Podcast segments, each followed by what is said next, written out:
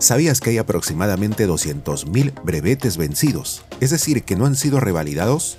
¿Quieres conocer todo sobre revalidación de brevetes, prórrogas, requisitos, entre otros temas? Quédate hasta el final de este episodio de MTC Podcast. Estás escuchando MTC Podcast. Alfredo es un conductor muy bueno en las pistas, pero tiene la mala costumbre de dejar todo a última hora. Por eso olvidó revalidar su brevete. Que no te pase lo mismo. Puedes consultar la vigencia de tu licencia de conducir de manera virtual en el portal único del conductor. Ingresa a la siguiente dirección licencias.mtc.gov.pe. Digita tu DNI y listo.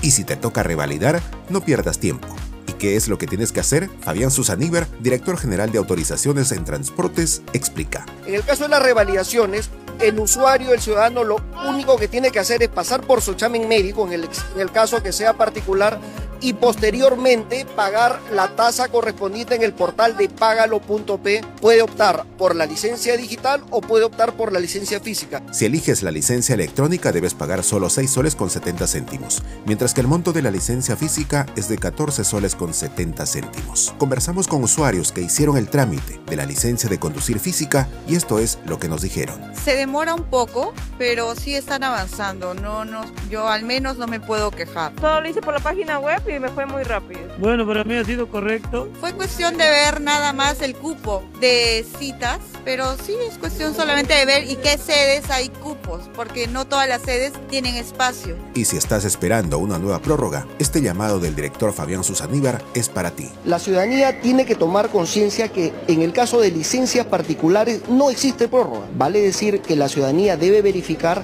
la vigencia de su licencia. Las licencias de conducir particulares no han sido prorrogadas por lo tanto son pasibles de alguna multa en el caso de circular con licencias vencidas. Invocamos a la ciudadanía a revisar dicho aspecto en su documento de identidad. Recuerda, si vas a realizar trámites sobre tu licencia de conducir, no te dejes engañar. El MTC no cuenta con tramitadores de ningún tipo. Comparte esta información y no olvides seguirnos en nuestro canal de Spotify para más episodios como este.